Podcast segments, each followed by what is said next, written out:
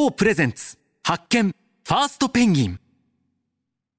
こんばんは。FM93、AM1242、東京有楽町の日本放送からお送りしています。Go プレゼンツ発見ファーストペンギン。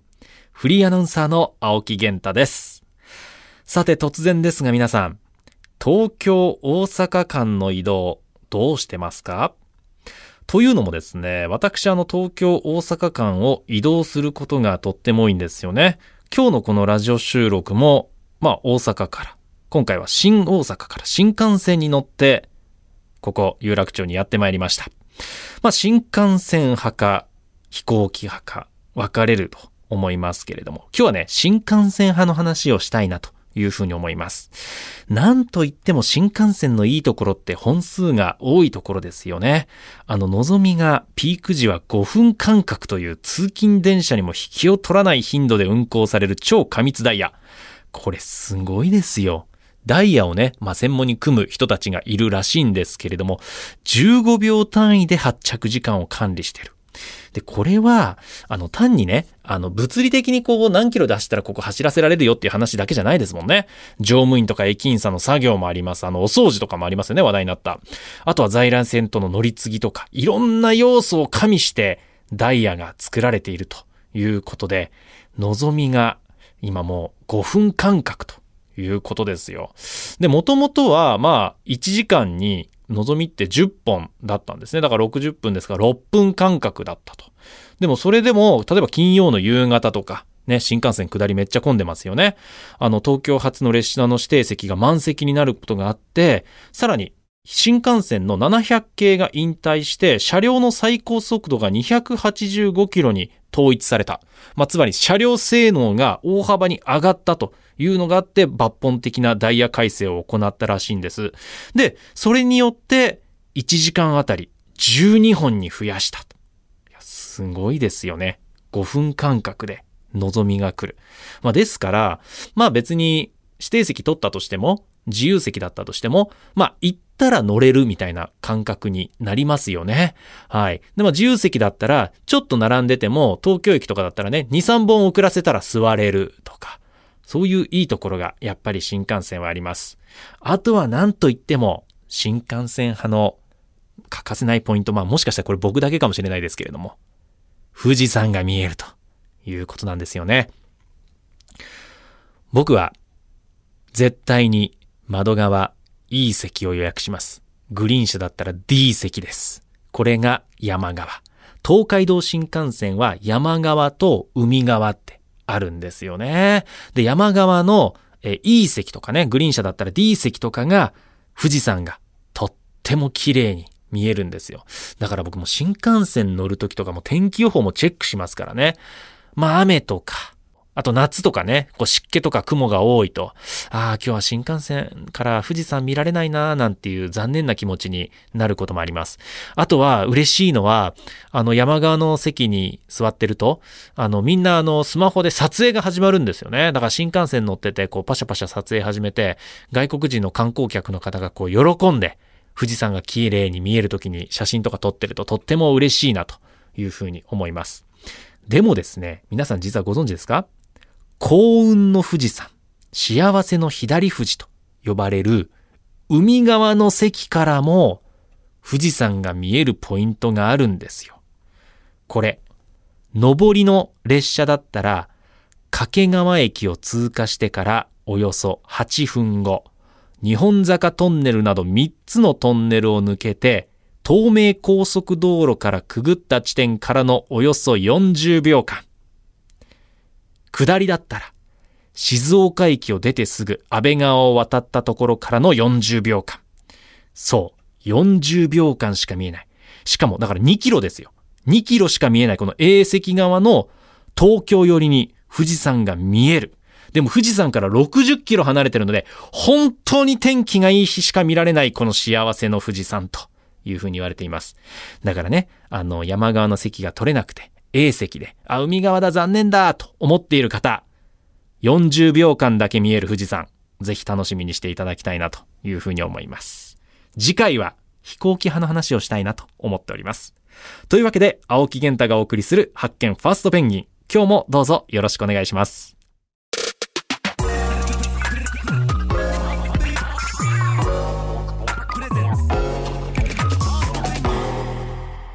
GO プレゼンツ発見ファーストペンギン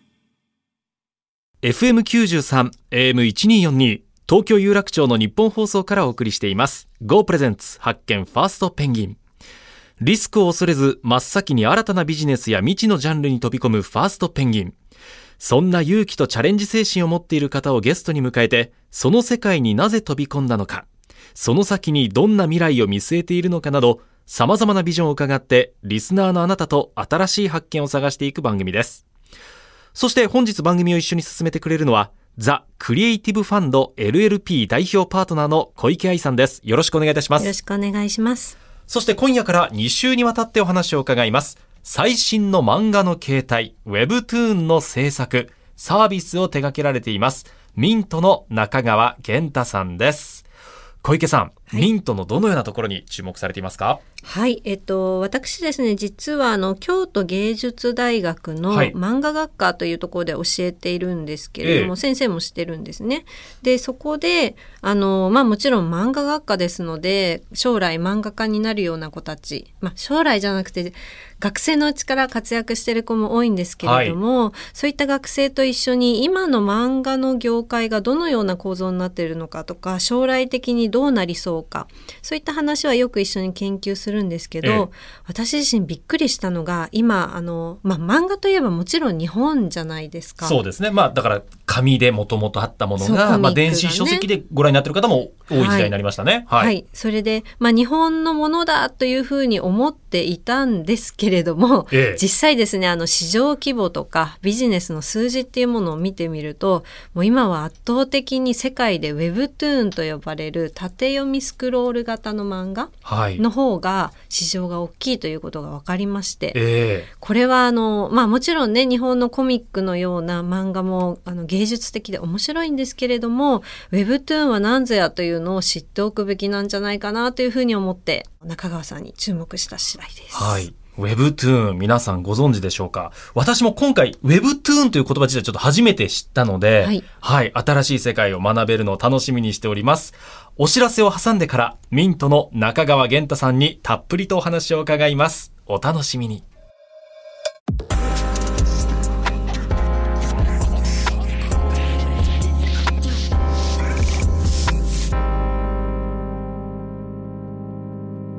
GO プレゼンツ発見ファーストペンギンフリーアナウンサーの青木玄太が東京有楽町の日本放送からお送りしています。Go プレゼンツ発見ファーストペンギン。日本のカルチャーを牽引する一大コンテンツ、漫画。小さい頃から様々な漫画を読むことで未知の世界に触れたり、友達との会話が弾んだり、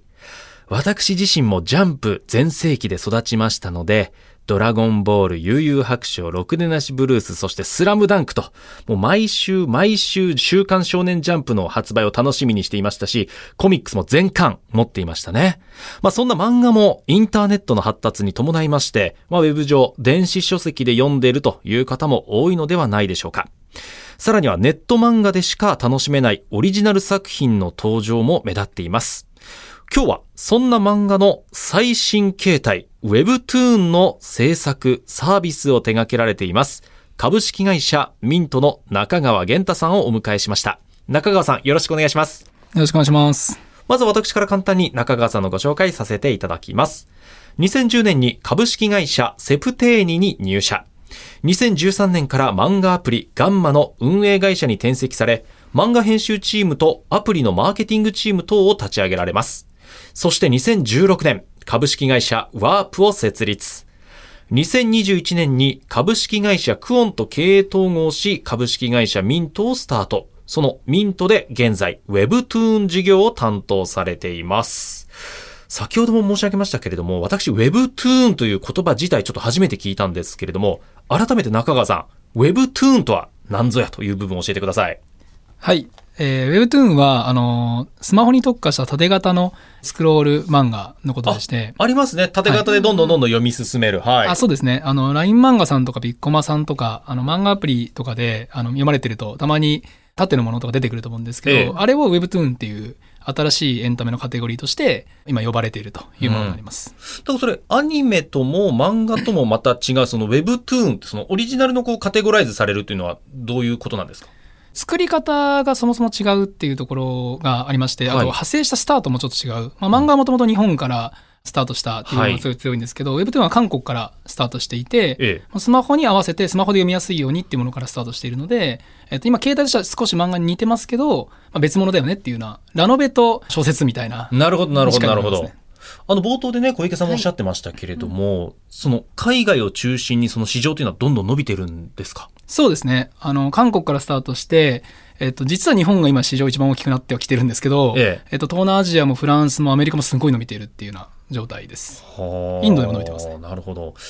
フルカラー、これも大きな特徴ですね。そうですね。全部ってわけじゃないんですけども、基本的にはフルカラー。でこれが、そのグローバルで漫画が通用していなくて、あの、ブトゥーンが通用している理由の一つなんですけど、今もう世界的に白黒のコンテンツ、エンタメコンテンツって世の中に存在してなくて、あの、日本人だと漫画って、まあ普通に当たり前に昔からあったんで、はいはい白黒であることとかね、関係ないじゃないですか。すね。面白ければ、別ええにキングダムだろうが何だろうが、はい。読むと思うんですけど、そもそも白黒な時点でもう手をつけられないっていう人が世界にやっぱすごくたくさんいて、ああ、なるほど。それはやっぱり日本人の感、あそうねれはやっぱり日感覚が違うんですよ本人の感覚と全然違いますよね。そうですね。これは、なんか例えで言うと、あの、白黒映画とかに近くて、僕らもすごい面白いよって言われても、白黒映画だとちょっと、一歩踏み出せないじゃないですかもう。踏み出せないどころか、はい内容がちょっと入ってこないんですよね。そうそうそう。ちょっと白黒かってなるじゃないですか。あれはが多分、外国人における、わかりやすい白黒漫画に近いんだと思うんですよね。へえ、なそうるほど。まあ、とかいろんな理由があって、あの、グローバルではやっぱウェブが伸びやすいっていうのが、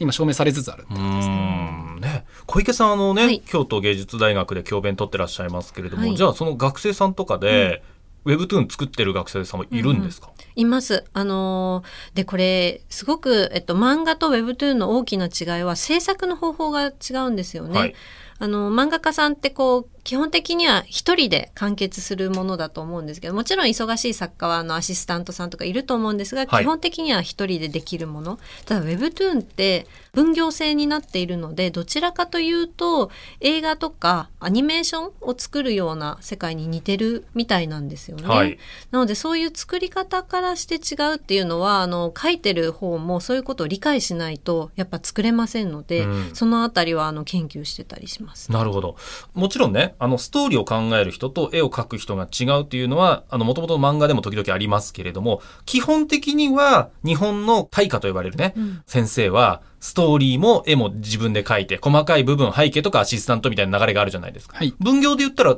違うんですか、ウェブっていうのは。そうですね。韓国はもともとは、えっと、分業じゃなく始めてたんですけど、ええやっぱりその、インターネットっていうものの中で、あの前提にしたときに、まあ、習慣でかつ、一定の量があって、えっと、カラーじゃないといけないってなったときに、はい。必然的にこれ一人でやる限界が、まあ、白黒漫画より早く来るうん。状態があって、早い段階でこれも分業にせざるを得ないよねってなってきたっていうような形ですね。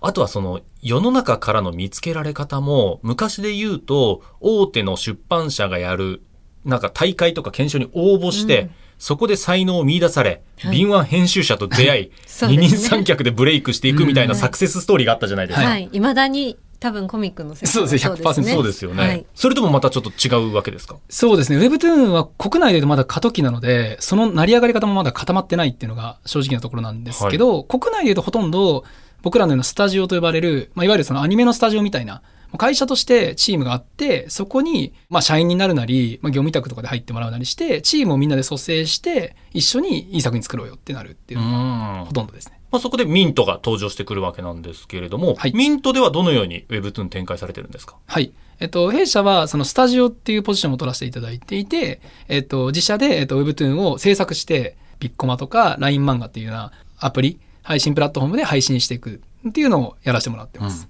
でも例えばこうね、あの目を引くような絵を描く作家さん、ストーリーを考えられるクリエイティビティある人を見つけないといけないじゃないですか。はいそれどうやって発掘するんですか？えっと、もともと弊社がクリエイターを、えっと、ネットワークしてる会社だったっていうのが一つあって、まあ、そのネットワークから、あの、一緒に Webtoon やっていこうよっていうケースもありますし、あと、社内に、えっと、まあ、10年以上にわたって、キャラクターを中心に国内、国外でプロデュースしてきたっていうのをやってきていて、まあ、社内にもクリエイターがいるので、はいまあ、そういったクリエイターを軸に、あとはグローバルで、いろんな、あの、国からですね、クリエイターを探してきて、あの、集めてやってます。あね、先ほどね、あの、中川さんと名刺交換したんですけれども、いただいた名刺に、もう、ね、東京のオフィス以外にも、中国支社、タイ支社、ベトナム支社と、うんまあアジア各国にもう支社がある。まあ、それだけ市場、ニーズもあるということですか？そうですね。あの、会社としてはですね、実はその Webtoon っていうよりは、そのキャラクターをその各地域でプロデュースするとか、えっと、漫画とかアニメを使って企業のマーケティングをやるとかを海外でやるっていう方が強いんですけど、まず向こうであの培ってきたネットワークとかを使って、向こうのクリエイター、あるいはクリエイターを抱えてるスタジオとか紹介してもらって、あの、一緒にやってるって感じです。あの日本だともともと母体となるようなこう週刊漫画雑誌のようなものがあって例えば「週刊少年ジャンプ」であったり「はい。週刊モーニング」だったりジャンプだったらまあ青少年が見るよねとかモーニングだったらサラリーマンが見るよねみたいなあるじゃないですか、はい。なんとなくのこう、マーケットが、はい。ウェブトゥーンは今こうどういう人たちに訴求してるんですか？えーっと、まあ、基本的にやっぱスマホを、あの、ネイティブに使ってるというか、スマホを当たり前に使ってる。まあ、それでイコールもう結構、ほとんどのパイになってくるんですけど、ええまあ、あの、年齢層としてはやっぱ10代からでも30代の、まあ、女性がちょっとボリュームゾーンっっていう感じなんですけど、どんどんもうマス化してってるっていうような状態ですね。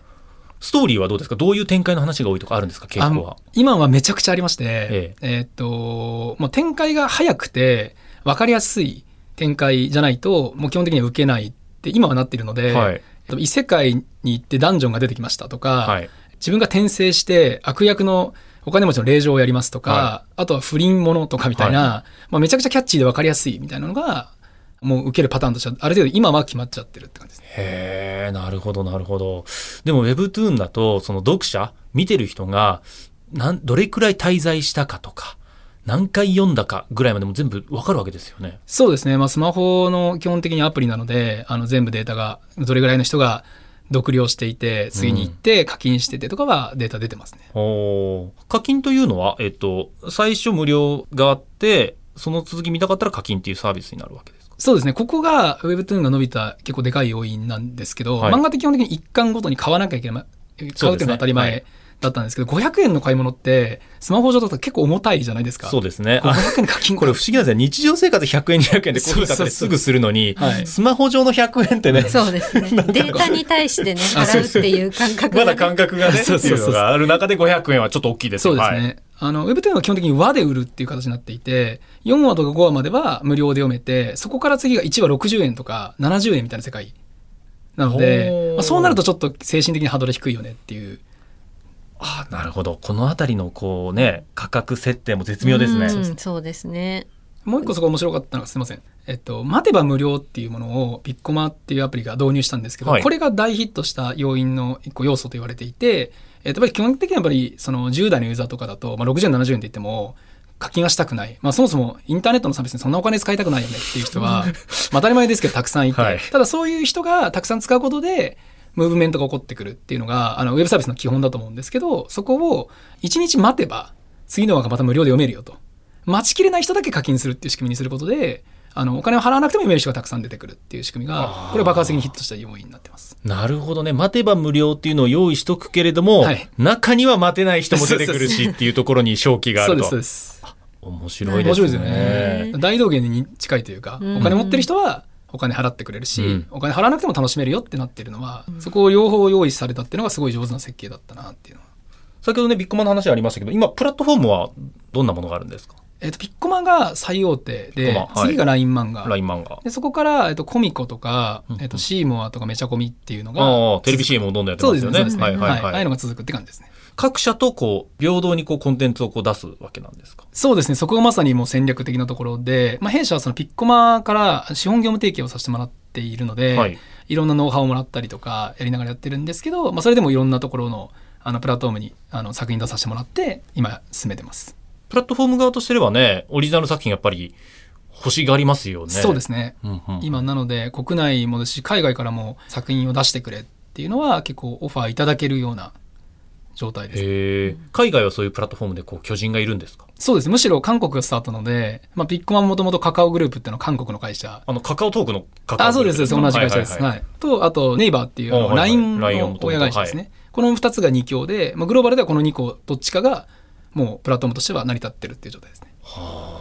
なんか、うん十何年前かな？なんか韓国はインターネットがとっても発達してるみたいな話をよくニュースとかで聞いてましたけど、はいそういうこう、やっぱウェブサービスとかもやっぱ韓国発信みたいなのはね、うん小池さん多いんですね。そうですよね。やっぱりあの、私実は韓国に20年ぐらい前かな、親の転勤で住んでたことあるんですけど、あはいで、日本に行った時は自分のパソコンって持ってなかったんですけれども、はい確か家族全員家族で一台ね。一緒みたいなはいはいはい、ありましたね。韓国に行ったらあまりにもこうネット社会にが当たり前にすでになってたので、ええ自分用のパソコンを持ってあの高速インターネットを当時使ってたっていう記憶があるので、そこからやっぱり韓国はインターネット系のサービス早いですようんね。そうですよね。まあ、エンタメ業界もそうですけど、日本はこう国内市場もまあ割と大きいから、はい漫画に関して言っても今までのビジネススキームでこう潤ってた部分がもしかしたらあったのかもしれないですけれどもね。はい。あの、個人で発信するクリエイターの支援も積極的に行っていると聞きましたが。はい。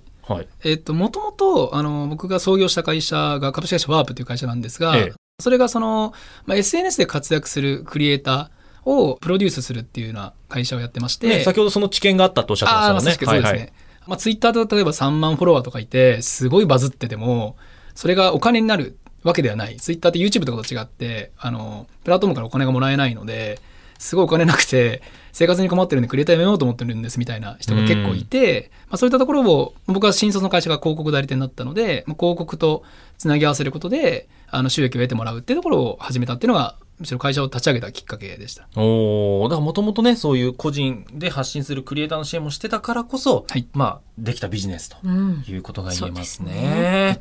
はい。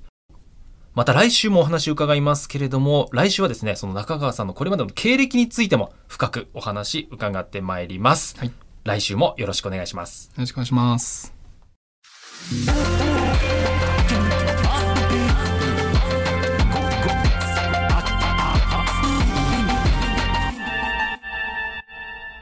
GO プレゼンツ発見ファーストペンギン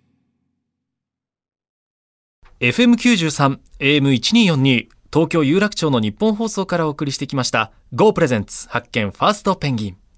ミントの中川源太さんのお話伺いました。小池さんいかがでしたでしょうか？はい。Webtoon の世界どんどん大きくなってきているよ、かつグローバルのプレイヤーも増えてきているよっていう話をあの、もともとしていたんですけれども、中川さんのお話を伺って、とはいえ、あの、新たに参入するにも、ノウハウがやっぱある人が強いんだなっていうところで、キャラクターデザインとか、そういったコンテンツに対する知見があった中川さんならではの事業の新たな展開だったのかなっていう気がしましたね。そうですよね。なので次回もあの中川さんにフューチャーということで楽しみにしています。はい。なんかこう、新しいことに挑戦するにしても、それまでの自分の貯めた知見とか経験とかキャリアとか、つながりとか、まあそこにヒントがあるっていうのはもうね、うんどの方に話聞いてもそうですもんね。そうですね。番組ではあなたからの感想や質問、ビジネスに関する疑問、相談、こんな人をゲストに呼んでほしい、などなどたくさんのメールお待ちしています。メールアドレスは pg.1242.com です。番組ホームページのメールフォームからも送っていただけます。また番組ホームページでは過去の放送をポッドキャストで配信しています。こちらもぜひチェックしてみてください。Go プレゼンツ発見ファーストペンギン。お相手はフリーアナウンサーの青木源太と、ザ・クリエイティブファンドの小池愛でした。また来週お耳にかかります。